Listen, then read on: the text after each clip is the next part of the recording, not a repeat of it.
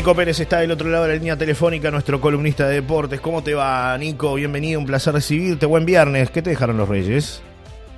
Buen viernes, ¿cómo andan todos por ahí? Eh, No, no pasaron. Ah, no pasaron. No te portaste pasaron. mal, Nico. Te portaste mal, por eso no te Algo- dejaron algo nada. mal hice. Yo creo Algo- que algo mal hice, no sé. En casa también, así que creo que también me porté mal.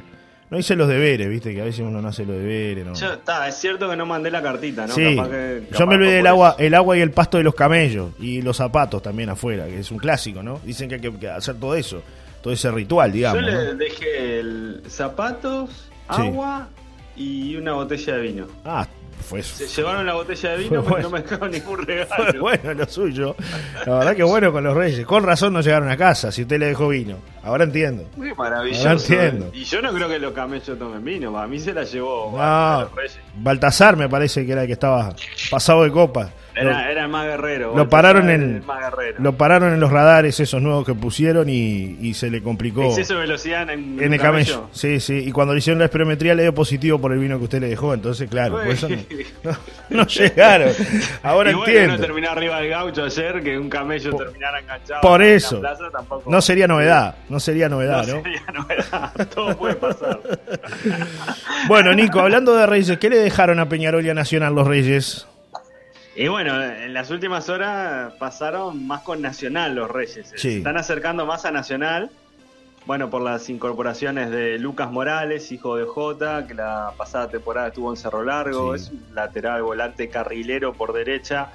Eh, físico grande, 22 años, potente, con definición, con mucha llegada al arco rival. Sí. Me pareció una muy buena incorporación la de Lucas Morales. Y después lo, se confirmó lo de Diego Polenta, ¿no? que regresa al club. Ya tuvo dos pasajes anteriores en Nacional. La temporada pasada en Unión de Santa Fe, en Argentina. Y a los 30 años vuelve Diego Polenta. Casi 31, porque ahora el 6 de febrero cumple los 31 años.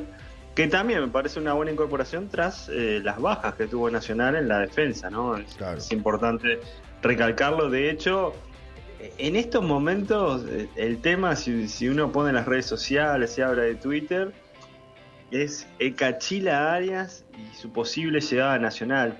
En realidad hay dos ex Peñarol, que uno está confirmado que hicieron, el con- en realidad los dos están confirmados, Sí. que se hizo sondeos, pero ninguno está confirmado que, que ya sea oficial de que van a jugar en Nacional. Uno es Carlos Rodríguez, Paco Rodríguez, Sí. y el otro es Ecachila Arias.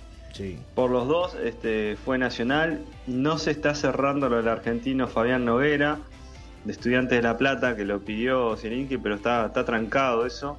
Sí. Creo que por eso también Nacional salió en busca de otros jugadores.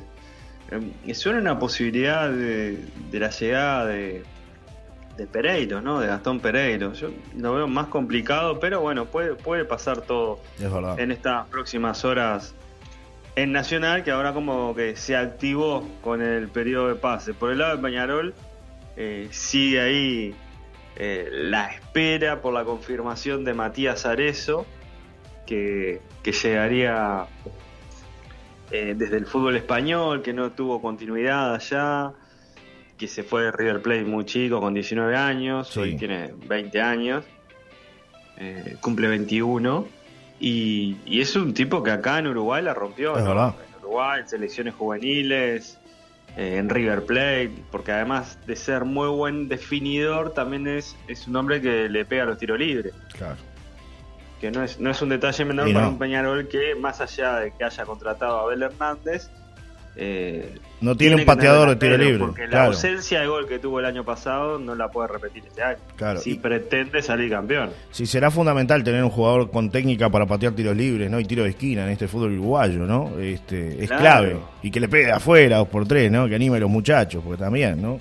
Es fundamental. Sí, sí, sí. Bueno, sí, ro- romper lo que, lo que espera una defensa, lo que espera un arquero. Eso es lo que hace la diferencia en el fútbol. Esos jugadores que terminan siendo impredecibles para el rival. Bueno, creo que Matías Arezo, más allá de que, reitero, no, no ha tenido continuidad en el fútbol español, creo que es un, un jugador importante para, para España, para, Peñarol. Para Peñarol. Está mareado viernes. Se tomó el vino. Usted Ay, fue el que se tomó el vino de Baltasar. Sí. Le- ¿Sabe qué? Para no le voy a hacer recomendaciones de camello, pero le voy a hacer recomendaciones de caballo porque hoy es el Gran Premio Ramírez. Bueno, ¿quién es su favorito? Ya estuve viendo sus redes ahí. Eh, arroba NP. ¿Cómo es ahora NP Maurente? ¿Cómo es? De- de- usted cambia todo el N. tiempo. Pérez Maurente. N Pérez Maurente. Bueno, ahí, arroba N Pérez la, tengo que, Maurente. la tengo que poner más fácil, ¿no? Sí. La, la voy Está, a cambiar. está difícil. Póngale. Nico Pérez oficial, no sé. Lo que pasa es que Nico Pérez sí, Maurente. puede ser Nico Pérez oficial, porque Nico Pérez había 500 mil Sí. Nico Pérez, entonces me, me complicaron. Bueno, Nico, Pero, Nico sí, Pérez Sui.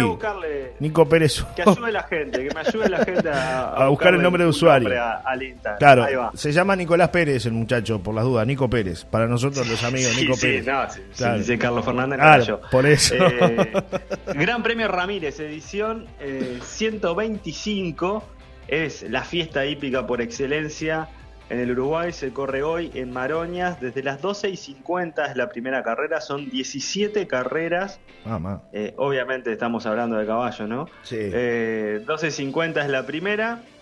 Y el Gran Premio Ramírez, que es el premio más importante, donde se corren sobre 2.400 metros, será a las 20 y 40 horas. Hay otros tres premios que también eh, se destacan, porque veo que Ramírez, si bien, reitero, son 17 carreras, hay, hay cuatro que son la- las más destacadas y las que tienen más, más apuestas en el correr del día. Yo nunca La fui a. carrera 8, Sí. no, ¿nunca fue? No, nunca fui a Maronia, la verdad. Pero Ah, tengo amigos que han ido. me dicen que es espectacular. Que vale la pena ir.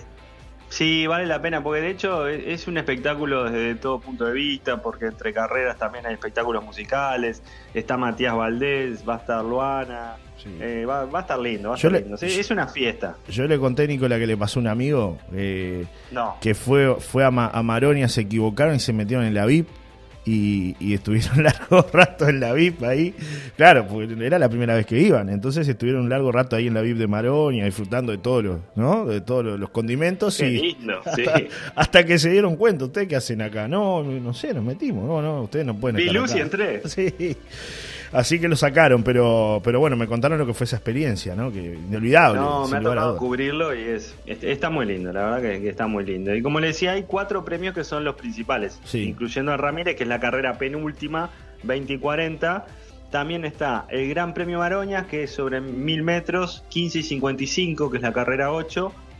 Eh, Gran Premio Pedro Piñeirúa sobre 1600 metros, 16 y 55. Y el Gran Premio Ciudad de Montevideo, carrera número 13 sobre 2000 metros, 18 y 45. Y ahora le voy a tirar los principales candidatos para el Ramírez. A ver.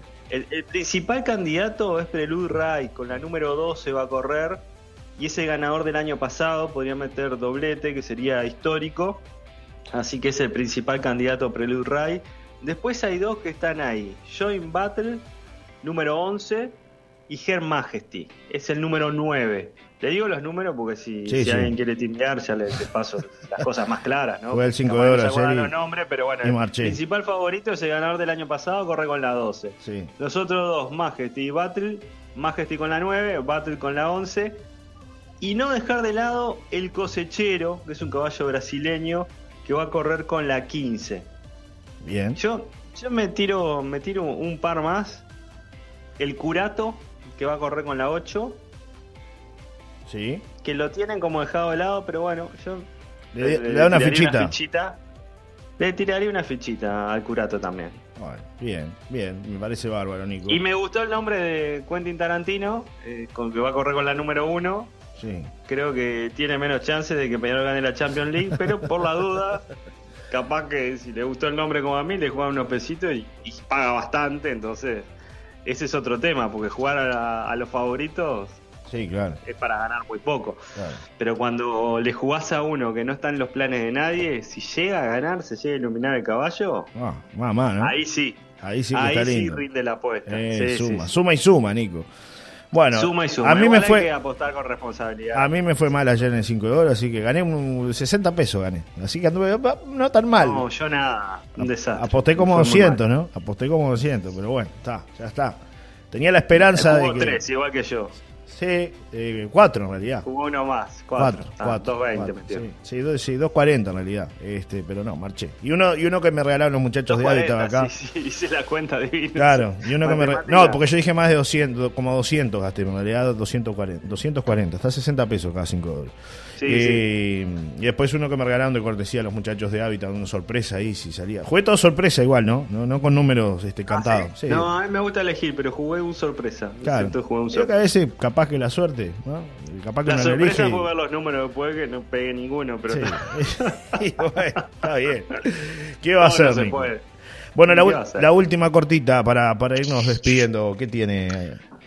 Corrida de San Fernando, mañana Maldonado, edición 49, 4.500 corredores. Ya agotadas las inscripciones porque se terminaron los cupos disponibles, que son 4.500. Va a ser a las 9 de la noche, se larga desde las 16 de la parada 16 y medio de La Mansa Sí. y llega a la esplanada de la Intendencia, son 10 kilómetros, que hace ahí una vueltita por, por Punta del Este y vuelve.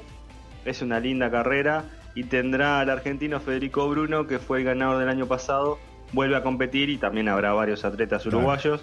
Es, es otra linda fiesta y, y mañana hay travesías a nado desde las 7 de la mañana y el domingo en kayak y en paddle surf eh, también desde la mañana en Punta del Este se larga desde La Mansa, así que por más Sí. información entran a la página maldonado.gu.uy y van a ver a los que les guste estas actividades que en el caso de, de kayak y, y paddle surf todavía pueden sumarse. Bueno, yo sumo actividades que vamos a tener acá en La Paloma. Domingo 8 de enero en La Aguada, La Farola, encuentro de fútbol playa de 6 a 13 años. Qué lindo. Mixto con el profe Facundo Ferrera, de 9 a 12 y de 16 a 19 horas ahí en la, en la Farola de la Aguada. También vamos a tener un mini torneo de vóley playa mixto, hoy viernes 6 de enero y mañana sábado 7 de enero, en Playa de la Aguada, en cancha de la Farola de 9 a 12 y 16 a 19 horas. El 7 y el 8 de enero en La Paloma se viene una fecha de waterpolo, eh, Waterpolo Beach, también este, actividad que vamos a, a tener y vaya agendando el 14 15 de enero si le gusta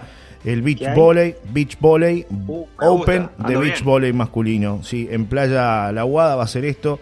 Este, es una linda actividad que vamos a, a tener y que está apoyando además Solar Radio para este evento. Y hay un circuito binacional, ¿no? Es eh, muy interesante que Sí. bueno se está desarrollando también con varias etapas aquí en el departamento de Rocha. Pueden consultar en la dirección de deportes a través de las redes, como tú decías, Nico, también aquellas personas interesadas en, en informarse acerca de los eventos deportivos en verano.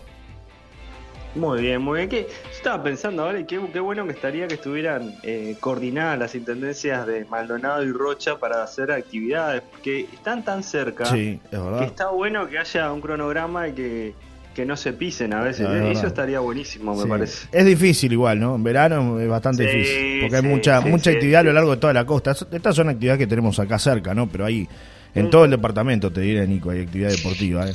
Así Claro, sí, sí, sí, hay, hay un montón de cosas. Eso, eso está bueno también, así que hay que difundir, hay que difundir todo, amigo. Mi amigo, nos despedimos, nos reencontramos el lunes, ¿te parece? Pero me parece muy bien y apuesto una fichita ahí a Bueno, voy a hacer lo posible. Tarantino. Voy a hacer lo posible. Un abrazo. Chau, Nico. Abrazo, hasta el lunes, buen Hasta fin de semana. Chau, chau.